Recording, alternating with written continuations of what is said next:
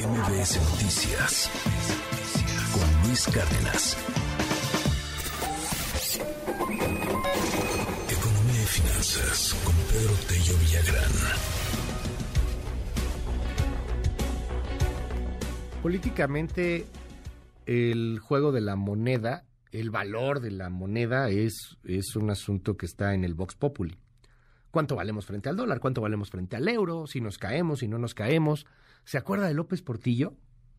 Al rato le tengo una pieza muy, muy interesante sobre López Portillo que nos preparó Diana Alcaraz. ¿Pero se acuerda de López Portillo? Presidente que devalúa, se devalúa, ¿se acuerda? Era otro tiempo, era un control de cambios que tenía el mismo gobierno.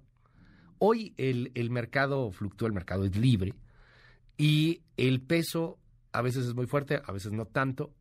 Muchas veces no tiene que ver necesariamente por las políticas gubernamentales.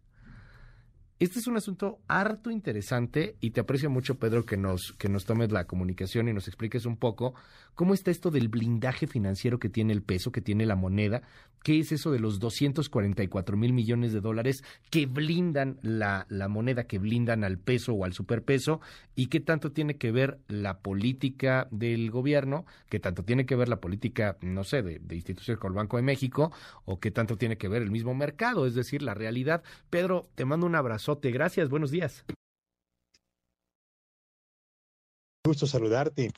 Fíjate, es interesante recordar a José López Portillo y al ocaso que tuvo durante el final de su sexenio nuestra moneda en el mercado cambiario, porque no solamente unas semanas antes de que se produjera la macro devaluación de finales del año 82, el propio presidente juró defender el peso como un perro, Tú lo recordarás y también quienes nos escuchan y vivieron aquellos asiagos tiempos de gran devaluación de nuestra moneda, porque simple y sencillamente el Banco de México no disponía de los dólares suficientes para poder simple y sencillamente pagar el monto de la deuda que por compromisos previamente pactados México debía desembolsar para reintegrar capital y cubrir los intereses a aquellos bancos e instituciones financieras que previamente nos habían prestado dólares para invertir en la exploración y en la explotación de los recursos petroleros, que tan pronto cuando tan pronto como se cayó el precio internacional del petróleo,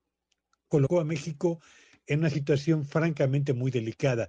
Pues entre ese México de 1982 muy frágil en el mercado cambiario y con moneda que se sostenía con alfileres y finalmente alguien eh, eh, quitó y provocó una gran devaluación de nuestra moneda y el presente, hay una, hay una distancia enorme. Hoy México dispone de un blindaje financiero que nos permitiría enfrentar cualquier demanda especulativa de dólares en el mercado cambiario de nuestro país, siempre y cuando Luis Auditorio, y quiero ser muy preciso al respecto, siempre y cuando esa demanda especulativa de dólares en el mercado cambiario de nuestro país no supere más allá de la semana y media, porque si se presenta un embate especulativo contra nuestra moneda en el mercado cambiario por un periodo eh, que rebase la semana y media, no tendríamos fichas suficientes para poder contenerla. Como que sea, hace unos días el Fondo Monetario Internacional aprobó eh, una línea de crédito flexible para México por 47 mil millones de dólares que estará disponible para que las autoridades del gobierno mexicano la empleen siempre y cuando se presente una condición de crisis en el mercado cambiario y para evitar que ese embate contra nuestra moneda provoque una desconfianza generalizada entre los inversionistas y desate una crisis de mayores proporciones.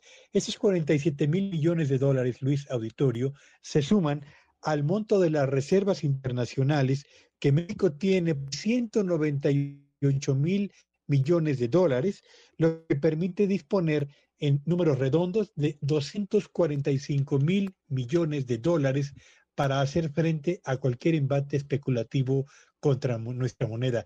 Qué lejos están aquellos tiempos, 1982, cuando no teníamos dinero o dólares para exportar embate especulativo contra el peso, a diferencia de lo que ocurre ahora, cuando sí tienen fichas para hacer frente a un embate de corto plazo en el mercado cambiario contra nuestra moneda, Luis.